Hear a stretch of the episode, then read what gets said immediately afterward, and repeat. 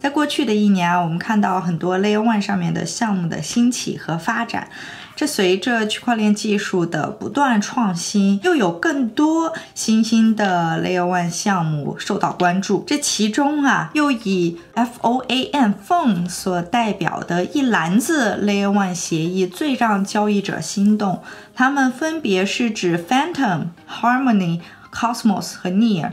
那这些项目在过去几个月币圈整体低迷之时，他们呈现出来了相对来说还比较健康，甚至是上涨的姿态。今天我们就来重点聊一聊 Phone 当中的 Phantom，它的代币是 FTM。那又为什么很多人他购买 FTM 代币，并不是冲着它的价格而去，而是冲着 Phantom 上面的 DeFi 生态系统而去呢？Phantom 作为一个新兴的 Layer One 区块链项目，正在迎头赶上像 Avalanche、Solana 这些在2021年热门的 Layer One 项目。在过去一段时间，Phantom 上的交易量激增，甚至超过 Avalanche。Phantom 的快速发展自然离不开它已有项目的推动，例如说像已经流行了一段时间的这个收益农场，在 Phantom 链上也有很多项目提供这个服务。收益农场本身是有一定风险的，但是与此同时，它也有可能会给投资者带来比较好的收益的。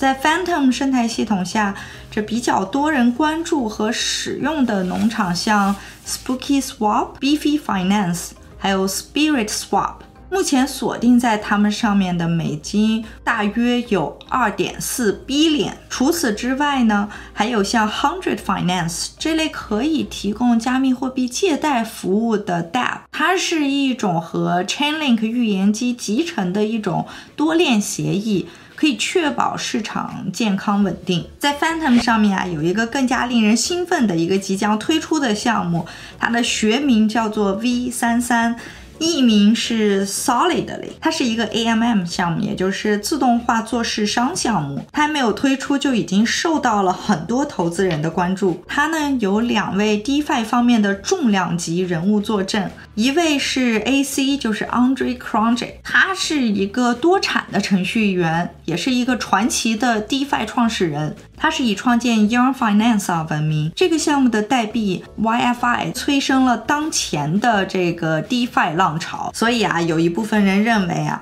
凡是这个 AC 接触过的东西。都有可能变成黄金，因此啊，当他主导的 Keeper Network 通过在 Uniswap 上市之后，很多人就立刻购买他的代币 KP3R。而这个项目的另一个合作者呢是 Daniel，他自封是 Frog Nation 的领导人，同时他也是多个 DeFi 相关项目的创始人啦。再说回 V 三三的原生令牌，它的价值很有可能会受到它具有创新性的游戏规则啊推高。另外啊，这个 V 三三项目它还有一个助理，就是 AC 创建的 Keeper Network，它类似于一个职位匹配网络。目前 Phantom 上面即将发布的 V 三三项目，它已经完成了 Keeper Network 上面的测试，这也就意味着。Keeper 它将会被改造，它将建立在 V 三三的模型之上。V Keeper 的数量将不再随时间推移而减少，相反，它将激励更多的持有者锁仓。无论 V 三三的创始人们有多么厉害，或者说他们目前在 Keeper Network 上面的测试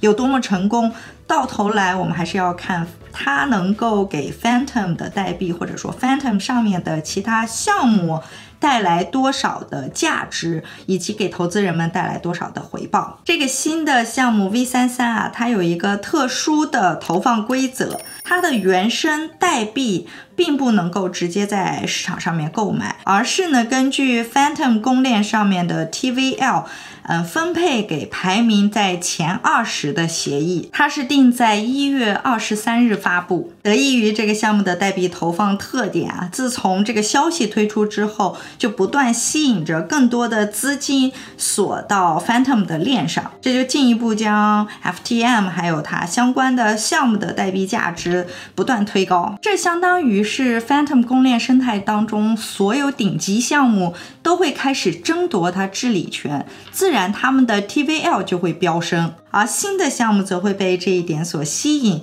更进一步的为这个生态带来更多的流动性。换言之啊，它通过结合已有的项目和即将推出的项目，它们之间的这种交互作用的模式，来吸引更多的资金进入到 Phantom 链上，或者说 Phantom 的生态系统上。同时，这也有可能会引发一个潜在的问题啊，就是说有可能会有一部分投机的投资者，他们会。会选择出售已经质押或者说已经投资在这些比较稳定或者健康发展的其他项目上面的资金或者代币，而跟风入场 Phantom 上面 TVL 比较排名靠前的其他的项目，这种行为可能会破坏或者说打乱它已经建立好了的这个生态平衡。像是上线才一天的 V 道就成功大量吸金。在一月二十号的时候，稳坐 TVL 的第二宝座，这就让很多在 Phantom 上面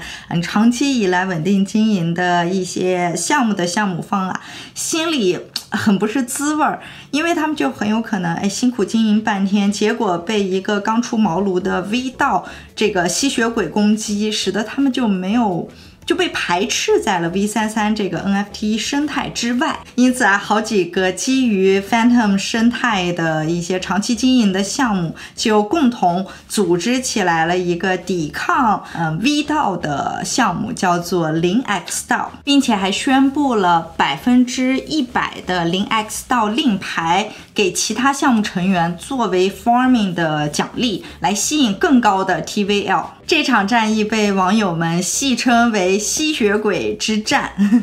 就在呃一月二十二号，也就是 V 三三项目正式发布的前一天，基于 Phantom 的 DeFi 协议中，大部分价值被锁定在跨链交易所 Multi Chain 和零 X 道上，他们合计的 TVL 高达一百零五亿美元，其中零 X 道就占了近三十五亿，而之前领先的 V 道。掉落到了第四名。我们且看这最后一天啊，这场战役还能发生什么样的变化？无论如何啊，哎，我心里面总还是有那么一点点觉得，就是好像这场战役就像是一次炒作似的。它呢成功推高了 AC 的这个项目的知名度，但是我们也不能笃定的认为这 FTM 或者说 Phantom 上面这个生态系统上面的其他项目的代币就会因为它的推出而继续上涨。当我们在分析一个代币未来的走势的时候，不仅仅需要考虑到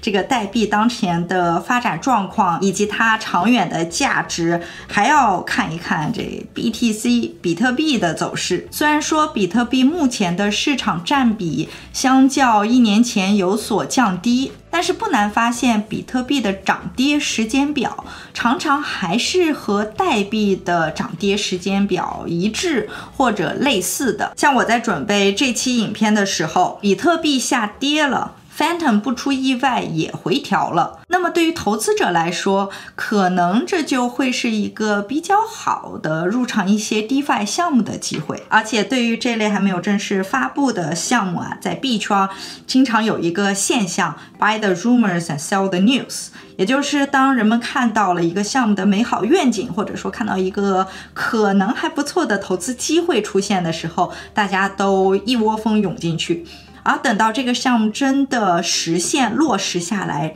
成为现实之后呢，哎，就又会将它抛售。针对 Phantom 的这个新项目来说呢，可能也会呃如此发展，但也不是说完全不会有例外，因为它这个项目它有它自己的特别之处，它的定的这个游戏规则啊，就是锁仓 token 对流通供应量的占比越小。获得的排放分配就越少，这相当于是在鼓励投资者将资金锁在链上，那这就会在一定程度上降低这个代币的流通性，而且锁仓的令牌可以转为 NFT 而存在，这些种种特点将有机会使这个代币价值升高。所以说啊，很多人看好 Phantom，嗯，并不是冲着它的代币的价位波动而去的，而是冲着 Phantom 链上面的 DeFi 项目而去的。是希望通过 DeFi 项目赚取利润。这说个不恰当的比喻哈，就好像是有一个农夫，他从市场上面买了一只母鸡回来，他养着这只母鸡呢，是期待它能够嗯长年累月的下蛋。吸引这个农夫的是母鸡所能够带来的更多的利润，而不再是鸡肉本身。这玩笑归玩笑了，以上内容呢都是我的个人观点，并不是投资建议。这币圈涨涨跌跌再正常不过了，摆正心态才是最重要的。好了，今天就这样，我们下次见。